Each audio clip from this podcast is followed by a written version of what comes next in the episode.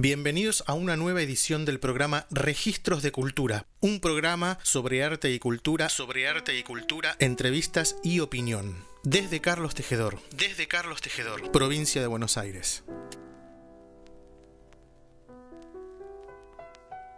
La pianista y compositora Lilian Saba, quien estudió armonía y composición con Manolo Juárez, fallecido el sábado 25 de julio a los 83 años, destacó que fue un maestro indispensable para los músicos de mi generación y de las generaciones siguientes. La artista añadió que Manolo fue un luchador, un visionario fundamental. Gracias a su impronta, logró fundar la primera escuela de música popular pública y gratuita de la Argentina. La docente resaltó también, personalmente le agradezco el ayudar a pensar la música desde un sentido más profundo, sin prejuicios, sin límites, siempre con riesgo y búsqueda incesante. Saba también subrayó que Juárez, como compositor, arreglador y pianista, recorrió y unió los caminos de la música popular y académica con gran rigor artístico y sin concesiones. Una disonancia sueña una luna de medanales.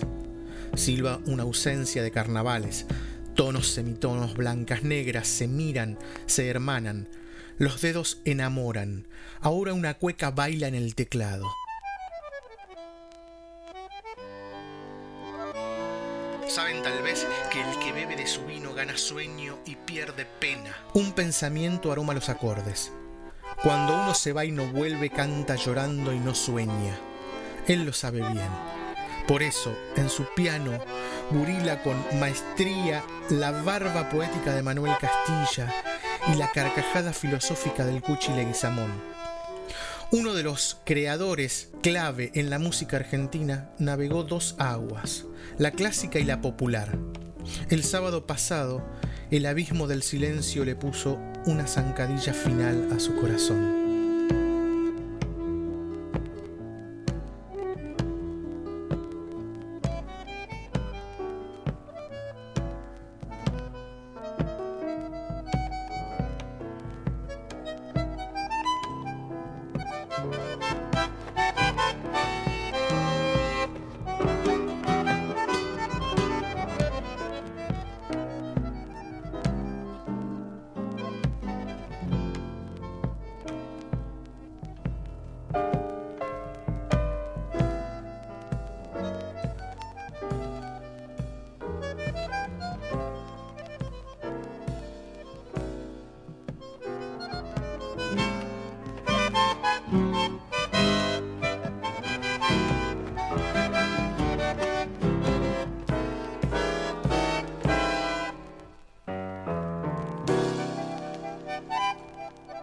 Dice Manolo Juárez, nací por accidente en Córdoba. Mi mamá me fue a tener allí porque mi abuela era cordobesa. Desciendo de una familia catalana, el apellido de mi mamá es Raval, que es el barrio de las putas de Barcelona. Y yo tenía un bisabuelo que era judío y se puso ese nombre. Entonces yo me crié al lado del estadio de Wembley. ¿Sabe cuál es? La cancha de Argentinos Juniors. Se ríe. Soy socio vitalicio honorario, soy porteño, pero me gusta más ser argentino.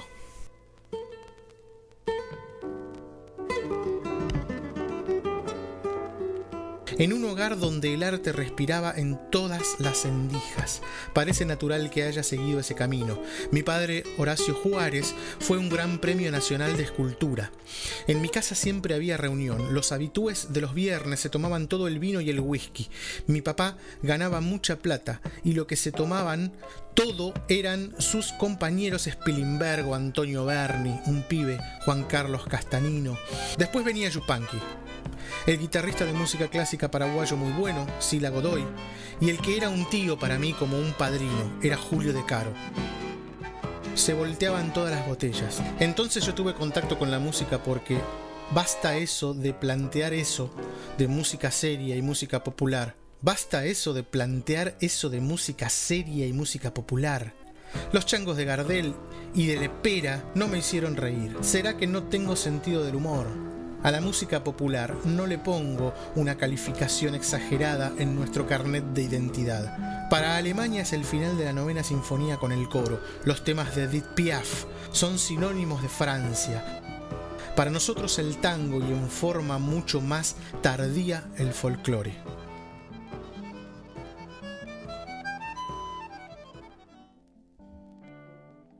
Yo tomé un camino realmente sin darme cuenta entonces estuve como Mr. Hyde y el Dr. Jekyll.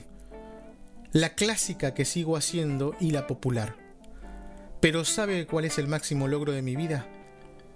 Uno es haber conocido al Cuchi Leguizamón y el otro haber creado yo solo el Conservatorio de Música Popular de Avellaneda.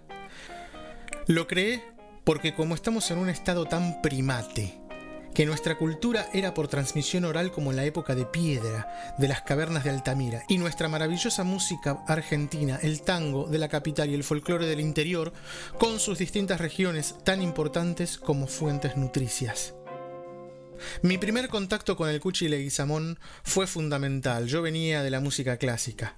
Fui con algunos amigos de veraneo a Santa Teresita donde tenía un negocio un cuñado del Cuchi, que le hacía música a los cortometrajes más maravillosos de Jorge Prelorán y coautor de la samba La Resentida, Rodrigo Montero, que fue en Salta director de la filial de Radio Nacional, un tipo muy inquieto. Los primeros que me habían llamado la atención del folclore cuando estaba de veraneo en Córdoba fueron los chalchaleros, pero hasta ahí. Es lo mismo que un tipo que escucha únicamente Glenn Miller, ubíquese en los años 50 y conoce a Louis Armstrong.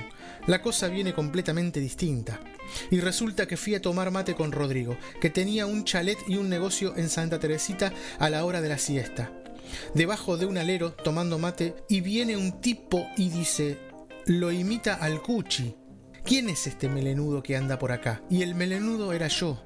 Yo tenía referencias de quién era él. Resulta que en un hotel que había cerca me invitó el Cuchi a tomar unos vinos y a tocar el piano. Y cuando escuché cómo era la auténtica cara del folclore, no digo que lo del Cuchi sea la única, porque hubo otros grandes, entre ellos, muy para atrás, Andrés Chazarreta, Falú, Atahualpa, y hay muchos más. Me produjo. Vio cuando uno se levanta de la siesta con el cuello contracturado y viene un tipo y le hace track y uno queda fenómeno. Dije, bueno, esto es lo que me gusta a mí. Fue en los 60.